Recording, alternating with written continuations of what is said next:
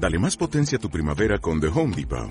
Obtén una potencia similar a la de la gasolina para poder recortar y soplar con el sistema OnePlus de 18 voltios de Ryobi desde solo 89 dólares. Potencia para podar un tercio de un acre con una carga.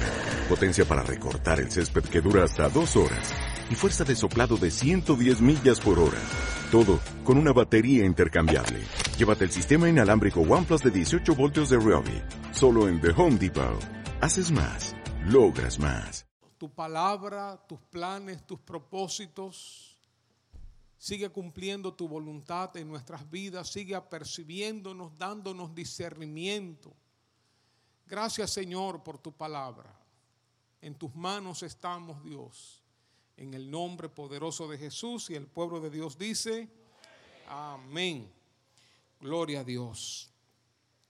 Bueno, en estos días hemos estado hablando acerca de la intervención de Satanás en Adán y Eva, cómo los engañó. Y luego hablamos acerca de la forma en que el enemigo obra tentándonos. Hablamos que la tentación tiene el propósito de apartarnos de Dios, de, alejarnos de Dios y estemos conscientes o no, hemos dicho que los seres humanos, todos los seres humanos tenemos un enemigo común y es Satanás, son sus demonios, los cristianos con mayor veras. Dice que nosotros, antes de ser cristianos, Efesios capítulo 2, vivíamos en la corriente de este mundo bajo la influencia de espíritus malignos operando en nuestras vidas y siguiendo las intenciones, los deseos de nuestra carne. La Biblia le llama el adversario, le llama eh, Satanás, le llama el que se opone a nosotros, el engañador. Y Pedro dice que anda como león rugiente alrededor buscando a quien devorar. Es lo que nosotros vemos en la sociedad, una sociedad que cada día más se está destruyendo, que cada día más está tendiendo, caminando hacia un abismo.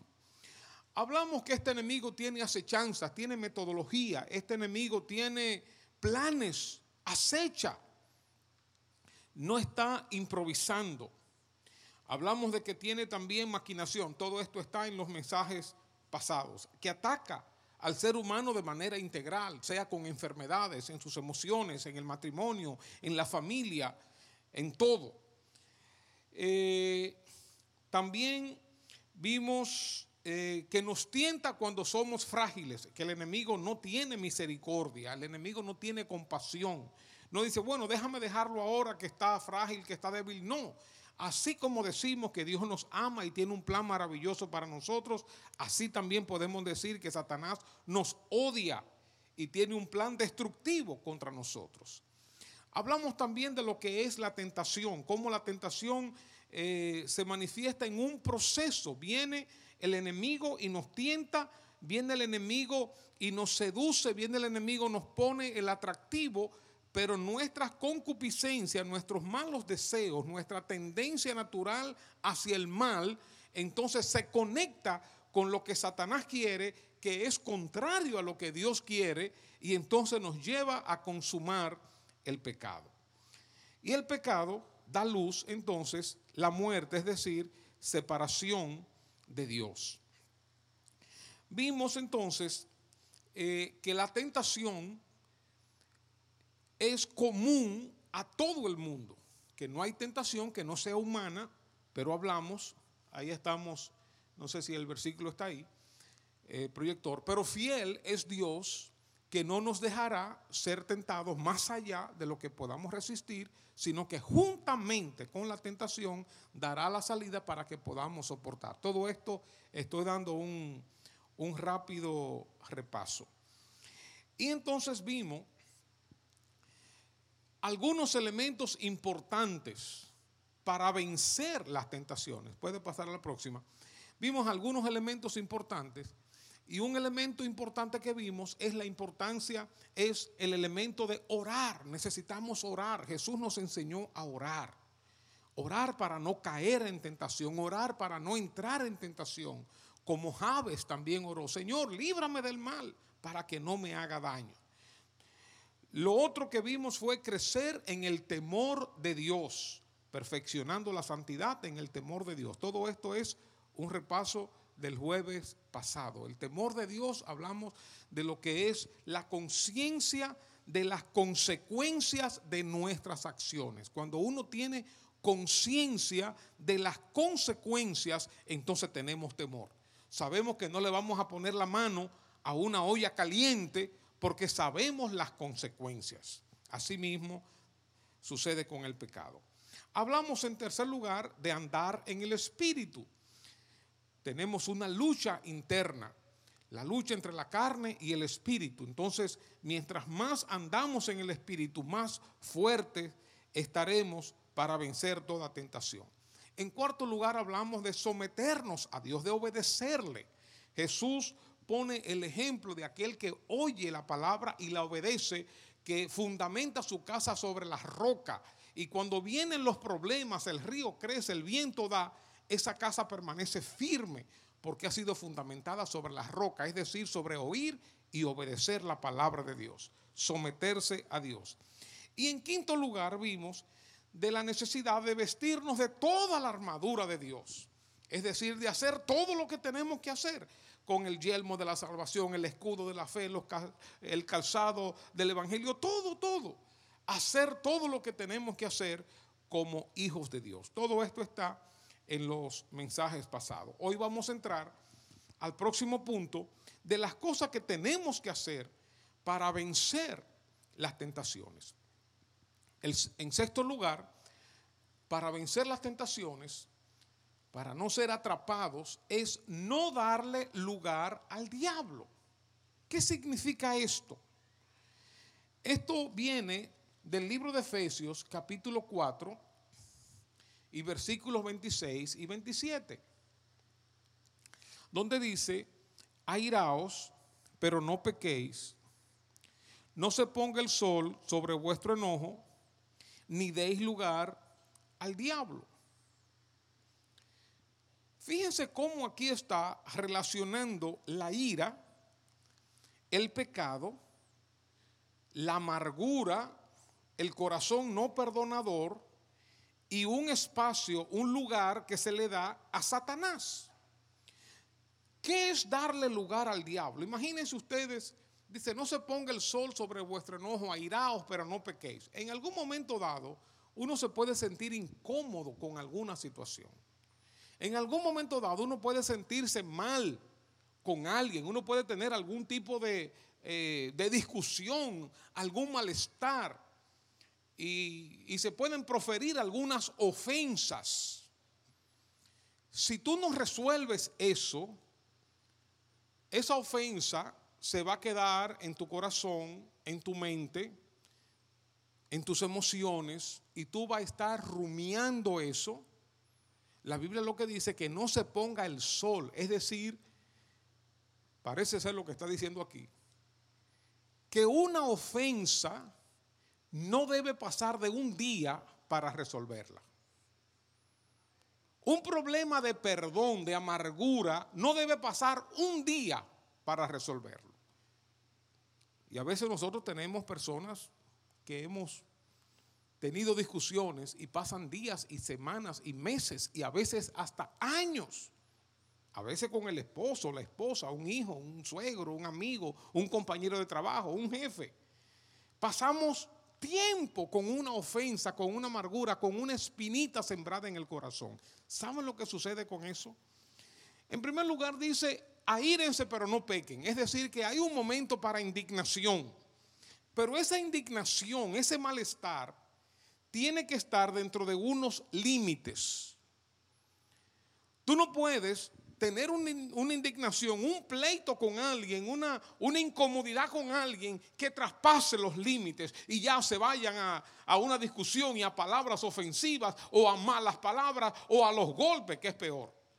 La discusión, la indignación, el airarse es de humanos, pero tiene que estar dentro de los límites. Y esto lo estoy hablando, como siempre lo hablamos, con el esposo, con la esposa, con los hijos, con los padres, con los amigos, con los jefes, con todo el mundo. La indignación, la ira, el enojo tiene que tener eh, fronteras, tiene que estar contenida dentro de un espacio, no puede desbordarse.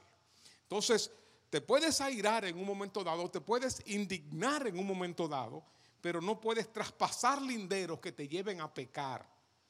A mí me ha pasado, quizás el único pecador aquí soy yo, pero a mí me ha pasado, que he tenido una indignación y traspaso el lindero y digo, mira, y me enojo y después, ay Dios mío, perdóname porque yo dije eso y porque hablé así con tanta soberbia. Obviamente, ya en mi caso, yo de ninguna manera yo digo malas palabras ni cosas ofensivas, así, no, no. Pero me llega un asunto y, paso y le digo y mira y, y después me avergüenzo y me echo para atrás y pido perdón al Señor y, me arrodillo. Y es, ya ustedes saben. Entonces, la ira es humana, pero airaos, pero no pequéis, ¿verdad? No traspasen el lindero. Pero la otra cosa que dice no se ponga el sol sobre vuestro enojo, es decir, que esa ira, esa indignación, que no dure mucho, que no pase de un día. Y ahí mismo dice, ni deis lugar al diablo. Es decir, que una ira, un enojo, una falta de perdón, una amargura, una espinita en el corazón que no se ha resuelto, es una puerta que se le abre al diablo. Silencio. Lo voy a repetir. Una ira, un enojo, una amargura, una espinita, una falta de perdón que no se resuelve es una puerta que se le abre al diablo. El enemigo encuentra ahí un terreno fértil y encuentra, ay, qué olor más agradable. Ahí hay enojo, ahí hay falta de perdón, ahí hay ira, ahí hay amargura. Entonces dice aquí, no le des lugar al diablo. Entonces ahí cuando uno cae en ese terreno, ya uno está entrando en un terreno peligroso. Porque el enemigo se mueve en la maldad. El enemigo se mueve en el pecado. El enemigo se mueve en la oscuridad. Cuando andamos en tinieblas, le estamos dando lugar al enemigo. Tengo algo ahí en mi corazón. Le estoy dando espacio al enemigo en mi vida. Pero no solamente con el enojo, con la ira. Con cualquier cosa. Con unos fondos mal manejados estoy en tinieblas y estoy ahí eh, aguachapado o con unas cosas que estoy viendo en internet que no debo mirar, o unas cosas que estoy conversando que no debo conversar, o unas, o unas cosas que estoy viendo en la televisión que no debo mirar, o cosas que no debo oír. Le estoy dando lugar al enemigo cuando, cuando me introduzco en un terreno ya que son zonas grises, son zonas oscuras donde el enemigo se mueve. Son caminos contrarios a los de Dios. Ahí le estamos dando lugar al enemigo. Si yo, como dije la semana pasada, si en el trabajo, en la universidad, estoy coqueteando con el sexo opuesto, algo que no me corresponde porque tengo mi pareja o tengo mi novio, tengo mi novia, tengo mi esposo, mi esposa, eh, y estoy flirteando, estoy coqueteando, estoy abriendo una puerta al diablo, estoy abriendo una puerta al enemigo, me estoy metiendo en un terreno peligroso donde yo voy a quedar enganchado, voy a quedar atrapado. Cuando le damos largas a una situación pecaminosa, o estamos rondando, andando cerca del pecado, estamos abriendo puertas al enemigo. Cuando nos metemos en, una serie de mentiras o de unas faltas, de, vamos a decir, falta de integridad, pero pequeñitas cosas. No es que, digamos, si es con dinero, no es que te estás robando 10 millones de pesos, no, no, pero, pero pequeñitas cosas falta de integridad, estamos andando en un terreno peligroso o cuando estamos exagerando. La exageración es un tipo de mentira. Cuando nosotros narramos cosas, decimos cosas y las magnificamos, las ponemos grandes. O cuando decimos media mentira y media verdad. Quizás ustedes no saben de lo que yo estoy hablando, eso solamente soy yo. Medio mentira y medio verdad. Por ejemplo, tengo una cita con alguien a las 8 de la mañana, pero me levanté tarde. Me levanté tarde y cuando ya me voy a montar en mi vehículo, que ya estoy retrasado, como quiera, veo que tengo una goma pinchada en el carro. Entonces, cuando llego, le digo, oye, tú no sabes, mira, se me pinchó una goma. Es verdad, pero no es toda la verdad. Yo iba a llegar tarde como quiera porque me levanté tarde. Pero tengo una buena excusa, una buena coartada, se me pinchó una goma. Sí, o sea, o como, o como a veces en el, en el ámbito relacional, sexual, principalmente lo que uno ve es con los hombres, ¿verdad? O sea, un hombre está filtreando con la muchacha y está coqueteando, pero tiene su esposa y está ahí y, se mira los ojos, qué sé yo cuánto, y la mujer le dice, pero ven acá, ¿y qué es lo que te pasa con esa muchacha? No, no, no, yo no he besado a esa muchacha. Es verdad que no la ha besado. O la besó, pero no se acostó. Dice, no, no, yo no he tenido relaciones sexuales con esa muchacha. Claro, claro que no, pero ya la besó. O está coqueteando. Es una mentira verdad. O sea, hay una verdad envuelta. Es verdad, no se acostó. Es verdad, no, eh, o, no la besó. Es verdad que se le pinchó una goma, pero no es toda la verdad. Entonces, cuando nosotros andamos en esas aguas turbias, que no andamos con integridad, que no andamos con verdad, estamos abriendo puertas al enemigo. Lo quiero decir esto con toda franqueza, yo no soy un superhombre, no soy nada, pero todos mis dispositivos están abiertos para todo el mundo. Mi esposa, mis hijos, cualquier persona puede abrir mis, eh, eh, mi correo, mi WhatsApp, todo, todo, todo, todo, todo. O sea, yo he sabido de hombres que le tienen no solamente una clave, no solamente una clave de hombres, no solamente una clave, sino que cuando alguien osa darle, tira un pito, tira una sirena inmediatamente, porque no quieren que nadie le mire ahí. ¿Y qué es eso? ¿Y qué es eso? ¿Verdad? Eh, yo, bueno, no sé si debo seguir hablando del tema. Pero le estamos abriendo puertas al enemigo. Si tú estás sosteniendo una, una conversación secreta con alguien del sexo opuesto eh, y, es una cuestión secreta y, tú hablas que y lo borras seguido. Porque hay gente que, saben, que saben, hay un, hay un tigueraje eh, fuerte. Y no nos estamos dando cuenta que nos estamos metiendo en el hoyo. Como dijimos la semana pasada, caminará el hombre sobre brasas de fuego sin que sus pies se quemen. Tomará el hombre fuego en su seno sin que sus vestidos ardan.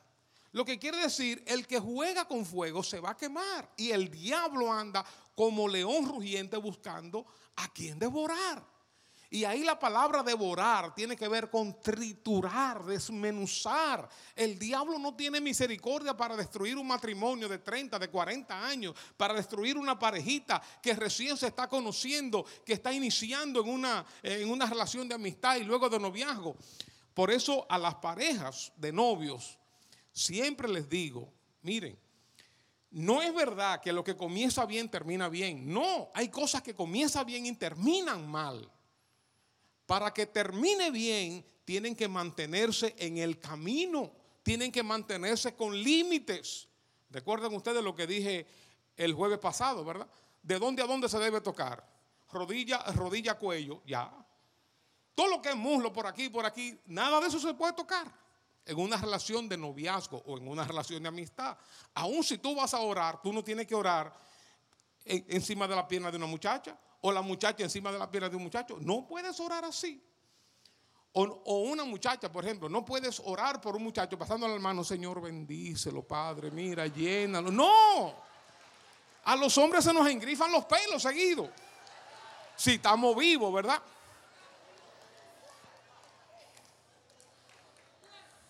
Bueno, entonces, hermanos, dice aquí que no le demos lugar al diablo. No abramos puertas al enemigo. Uno tiene que conocer, hermanos, sus debilidades. Uno tiene que conocer sus limitaciones. Yo, yo, yo he oído a hombres y a muchachos hablando que yo digo, mira, tú eres un Superman. Porque yo soy pastor, tengo más de 40 años como cristiano, tengo 38 años, estoy cumpliendo aniversario hoy con mi esposa hoy. 38 años de casados. A propósito, ella está con la familia en la boda de una sobrina de la hija de Karina en, en, Suiza. Está por allá. A esta hora ya tiene que estar durmiendo, obviamente. Son seis horas más. Así que ella va a entrar en un par de semanas. Y yo le digo a los muchachos, pero tú eres el hombre más, más fuerte de todo el mundo, porque yo tengo la edad que tengo, que soy un niño, pero tengo la edad que tengo y a mí una mujer me hace lo que, lo, que tú me estás diciendo, o sea, y tal que sé yo cuánto, porque uno está vivo.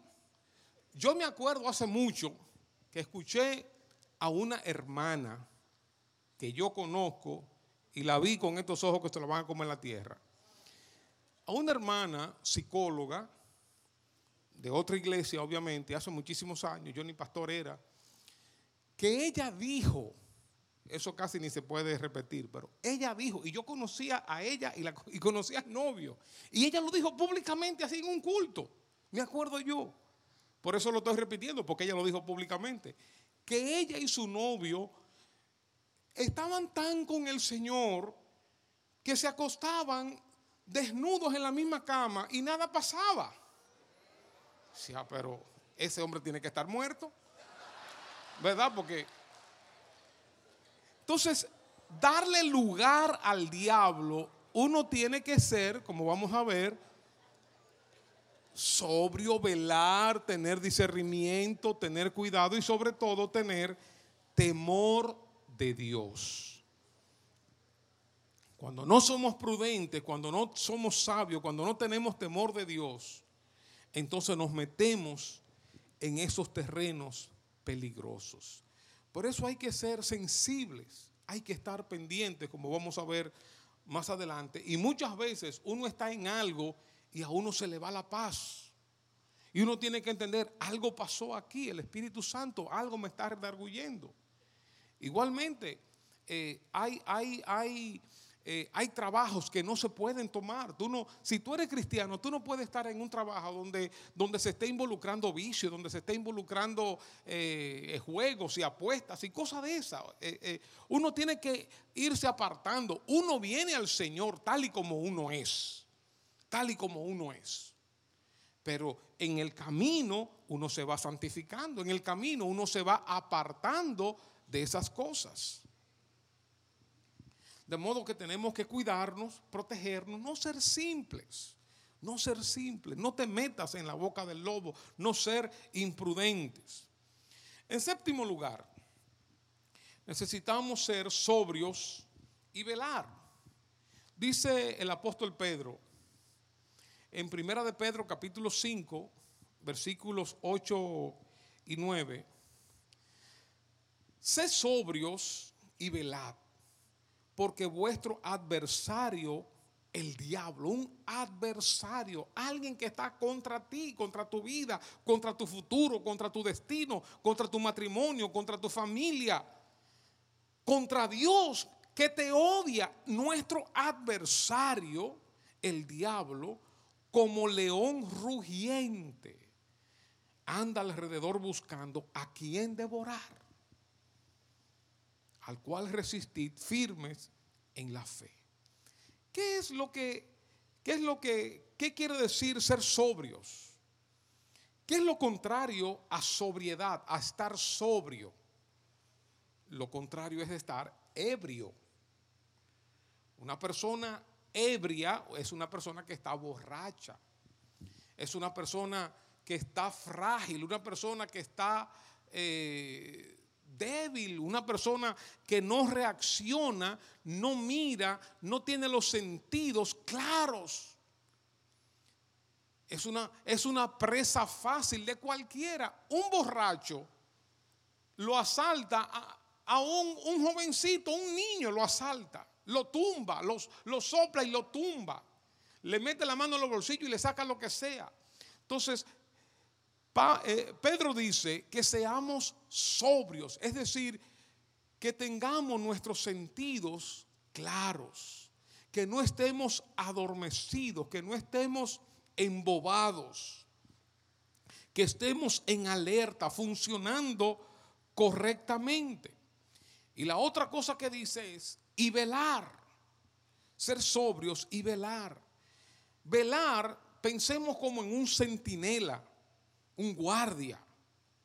En aquellos tiempos, un centinela que estaba mirando a ver quién venía o que estaba observando cuando el enemigo viniera para dar la voz de alerta, está pendiente, está vigilando, está buscando, no está adormecido, no está ahí eh, eh, pasando el tiempo, está chequeando, tratando de percibir y está apercibido con los ojos abiertos para cuando el enemigo venga.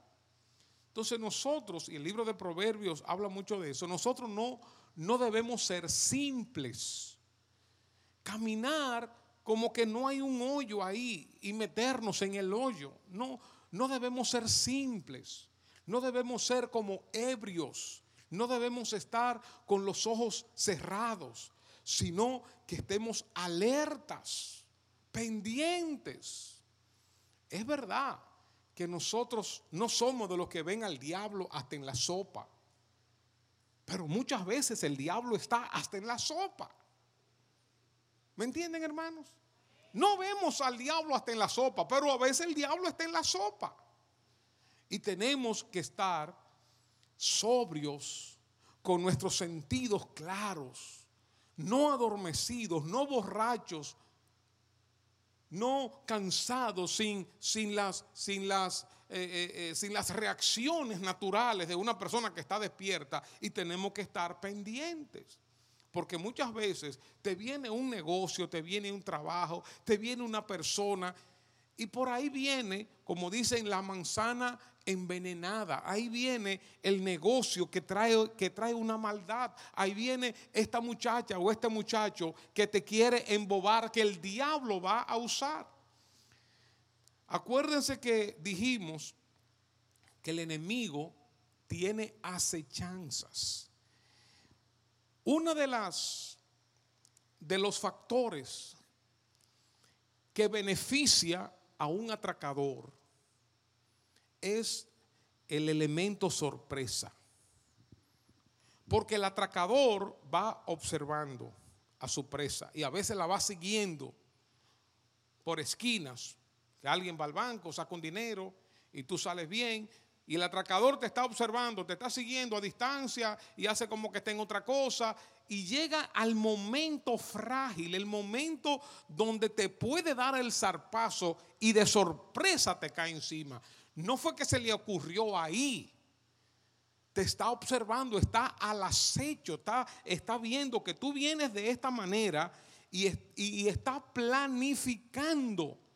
Tiene una metodología, tiene un procedimiento, una manera de actuar. Entonces nosotros como creyentes no podemos estar ebrios, no podemos estar con los ojos cerrados, durmiéndonos, sino que estemos viendo cómo el enemigo puede entrar, cómo el enemigo puede atacarnos. Por eso nosotros en nuestro país, en un sentido, hay, un, hay una paranoia que, tú vas de tu casa a la esquina y tú vas chequeando, ¿verdad? Y, cuando tú oyes cualquier motor, tú, ya seguido. Porque estamos pendientes. Eso es estar alerta. Quizás estamos demasiado alerta, pero para que nos agarren asando batata, mejor que estemos alerta. Y cualquier persona que se te acerca, ya tú estás pendiente. Eso es a lo que se refiere el apóstol Pedro. que nos exhorta a velar y a ser sobrios. El enemigo coloca sus fichas. Dice que el enemigo siembra sus semillas en el mundo. Siembra las piedras de tropiezo en tu trabajo, en tu universidad. Coloca personas alrededor de ti para hacerte caer, para hacerte pecar. Coloca personas para que te propongan cosas de una manera sutil para que tú caigas. Nos atrapa de una manera sorpresiva y entonces toca las fibras de nuestra concupiscencia, de nuestros malos deseos, que nosotros todos tenemos malos deseos diferentes. Quizás a ti es con una cosa y a mí con otra cosa. Y el enemigo, por eso dice el refrán, sabe más por diablo, por viejo, perdón, que por diablo, porque tiene experiencia conociendo a la raza humana, tocando fibras de la raza humana. Y conoce cuando nosotros estamos en momentos de debilidad, en momentos de fragilidad. Que tenemos un pleito con la esposa y ahí y, vamos a un lugar y ahí nos encontramos con una estrella que se nos está ofreciendo. O tenemos un problema económico y ahí viene alguien y nos está ofreciendo un, un negocio medio turbio o tengo una situación en la universidad con una, con, una, con una materia y que no me la pasan y un lío y ahí viene un profesor a ofrecerme cosas. En el momento de debilidad, en el momento de fragilidad, el enemigo ataca. Y ataca de manera sorpresiva. Ya sea con las ataduras que antes teníamos. Hay personas que, que antes eran sumamente soberbias y le encantaban ser engrandecidos y tener posiciones, o personas que le, eh, que le gustaba la fama, o, o en el arte, en la música, y cuando viene a ver, vienen al Señor y nos rompen con muchas de esas cosas, y esas ligaduras siguen ahí, y son elementos que el diablo tiene para caernos encima. El enemigo es sutil es engañoso, es mentiroso. Por tanto, seamos sobrios y velemos. Y la última parte que voy a compartir en esta noche es lo que dice el libro de Santiago, capítulo 4, el punto 8, que nos habla de resistir al diablo. Santiago 4, versículo 7 dice, someteos a Dios, que ya eso lo vimos, resistid al diablo y huirá de vosotros. Santiago 4, versículo 7. Cuando aquí habla de resistir al diablo, no está hablando de alguien que está aguantando, no, no, no es esa la figura que tú estás ahí, ahí, te están dando palo y palo y palo y palo y palo y tú lo estás resistiendo, lo estás aguantando. No es esa la figura. La figura en este texto es el oponente en un juicio. Es cuando tú tienes un fiscal o tú tienes un abogado acusador que te está acusando y acosando. Resistirle es contraponerse a lo que está diciendo. Resistirle no es aguantar en este caso. Resistirle es responderle, darle razón de nuestra fe. El diablo te dice una cosa y tú le dices no, el Señor dice tal y tal y tal cosa. Resistirle no es ser pasivos, estando a la defensiva sino resistirle es batallar, orar, reprender, hacer guerra espiritual, atar al diablo, atar al hombre fuerte, ayunar. El resultado es que Él huirá de ustedes. Ese es el resultado. Y voy a pasar rápido este para llegar al próximo, que no lo pensaba compartir hoy, pero que está tan relacionado, es conocer nuestra autoridad, conocer y usar nuestra autoridad, conocer quiénes somos, conocer las armas que Dios nos ha dado, que son poderosas en Dios para destrucción de fortalezas. Jesús nos ha dado poder y autoridad sobre toda fuerza del enemigo y dice, y nada nos dañará. En Lucas, en Marcos, Lucas 9.1 dice, reuniendo Jesús a los doce discípulos, le dio poder y autoridad sobre todos los demonios y para sanar enfermedades. En Lucas 10.19, he aquí os doy potestad de hollar serpientes y escorpiones y sobre toda fuerza del enemigo y nada os dañará. Y Marcos 16 dice, versículo 17, y estas señales seguirán a los que creen en mi nombre, echarán fuera demonios, hablarán nuevas lenguas, tomarán en las manos serpientes y si bebieren cosa mortífera no les hará daño. Sobre los enfermos pondrán sus manos y sanarán. Tú y yo tenemos la autoridad de Dios para reprender al diablo, para pisar a Satanás, para pisar a los demonios. El enemigo trabaja en la mente del ser humano, trabaja en el corazón poniendo pensamientos, poniendo acusaciones, dejando caer pensamientos de derrota, pensamientos de aflicción, pensamientos de depresión, pensamientos de abandono. Y el enemigo ya ganó la batalla en la mente. Dice el libro de Proverbios que el hombre, cuál es su pensamiento, tal es él. Hay un pasaje en Hechos 19 que dice el versículo 11 que hacía Dios milagros extraordinarios por mano de Pablo. De tal manera que aún se llevaban a los enfermos los paños o delantales de su cuerpo y las enfermedades se iban de ellos y los espíritus malos salían con la ropa de Pablo. Pero algunos de los judíos exorcistas que sacaban demonios, ambulantes, intentaron invocar el nombre del Señor Jesús sobre los que tenían espíritus malos, diciendo, os conjuro por Jesús el que predica Pablo. Se enfrentaron a un demonio. Os conjuro, te reprendo en el nombre de Jesús el que predica Pablo. Dice que había siete hijos de un tal Ezeba, judío, jefe de los sacerdotes, que hacían esto. Y el versículo 15 dice, pero respondiendo el espíritu malo dijo, a Jesús conozco y sé quién es Pablo, pero ustedes, ¿quiénes son? Y dice que el hombre en quien estaba el espíritu malo, saltando sobre ellos y dominándolos, pudo más que ellos, de tal manera que huyeron de aquella casa desnudos y heridos. Ahora, lo que quiero destacar es lo que estaba diciendo este demonio. A Jesús conozco y sé quién es Pablo. ¿Tú sabías que los demonios saben quién tú eres? Ese amén tuvo muy flojo, ustedes no lo creen. Los demonios saben quién tú eres. En ti está la gloria de Dios.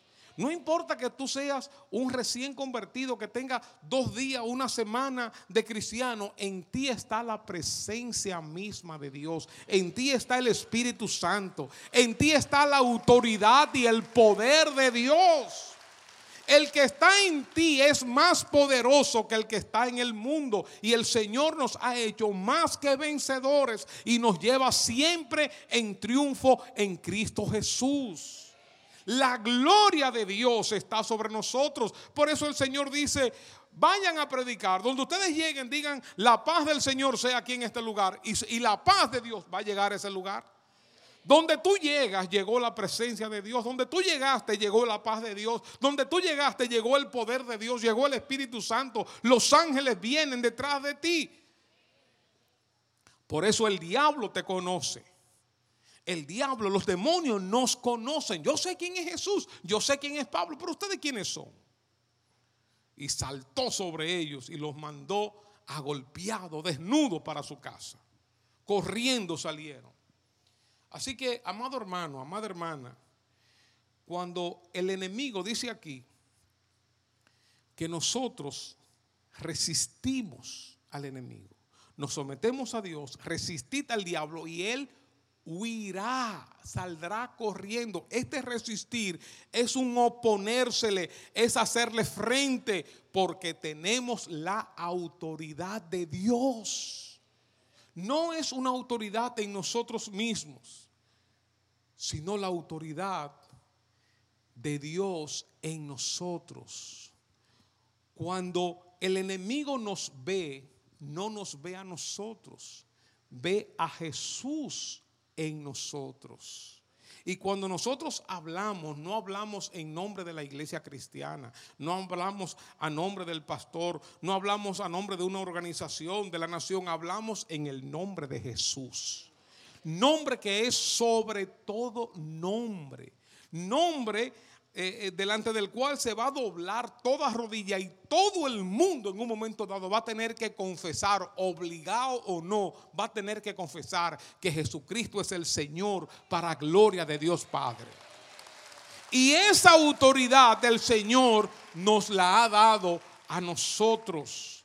De modo, amado hermano, amada hermana, resiste al diablo cuando el enemigo venga con sus tentaciones, cuando el enemigo venga con sus triquiñuelas, con sus acechanzas, con sus planes macabros, destructivos, repréndelo en el nombre de Jesús. No sigas esa corriente, ese río de, de carnalidad, de tentación, de pecado, de muerte, de destrucción. La verdad que da pena, da pena cuando uno ve cristianos cuando uno ve pastores, uno ve líderes, uno ve matrimonios destruidos por el diablo, porque el diablo se metió. A veces con sexo, a veces con relaciones, a veces con dinero, a veces con muchísimas cosas el enemigo se mete, porque no es solamente de una manera. El enemigo es hábil para engañar. Así que mi amado hermano, mi amada hermana, sigamos batallando contra el enemigo, haciendo todo lo que hemos dicho, acercándonos a Dios, obedeciendo a Dios, andando en el Espíritu, haciendo lo que el Señor quiere que hagamos, para que estemos firmes, principalmente en el día malo. Hay un día, hay un día malo. Hay un día como, como que los infiernos salen, que los, que los demonios salen del infierno para atacarte. Tú ves que ese día como que te caen todos los palitos. Ora, ayuna, busca la presencia de Dios. La victoria es tuya porque el Señor ya la ganó en la cruz del Calvario. Gloria a Dios. Toma la mano de tu hermano y vamos a orar. Padre, gracias por la autoridad que nos has dado. Gracias, Señor, porque tú con tu poder nos sostiene, nos mantiene sin caída porque tú nos libras del mal. Líbranos, Señor, de caer. Líbranos del mal. Protégenos del maligno, Señor. Ayúdanos, Señor, a estar apercibidos, a ser sobrios, a velar, a resistir al enemigo. Ayúdanos, Señor, a orar y a clamar a ti, Señor, a andar en el Espíritu. Ayúdanos, Señor, a guardarnos, a tener cuidado, Señor a no entrar en esas zonas oscuras, a tener límites, a perdonar. Ayúdanos, Señor, que tu presencia nos acompañe y que en todo tú seas glorificado en nuestras vidas. Guarda, Señor, nuestros matrimonios, nuestras familias, nuestros hijos, nuestros padres, nuestros hermanos. Guarda tu iglesia, guarda nuestra nación, Señor. En el nombre poderoso de Jesús.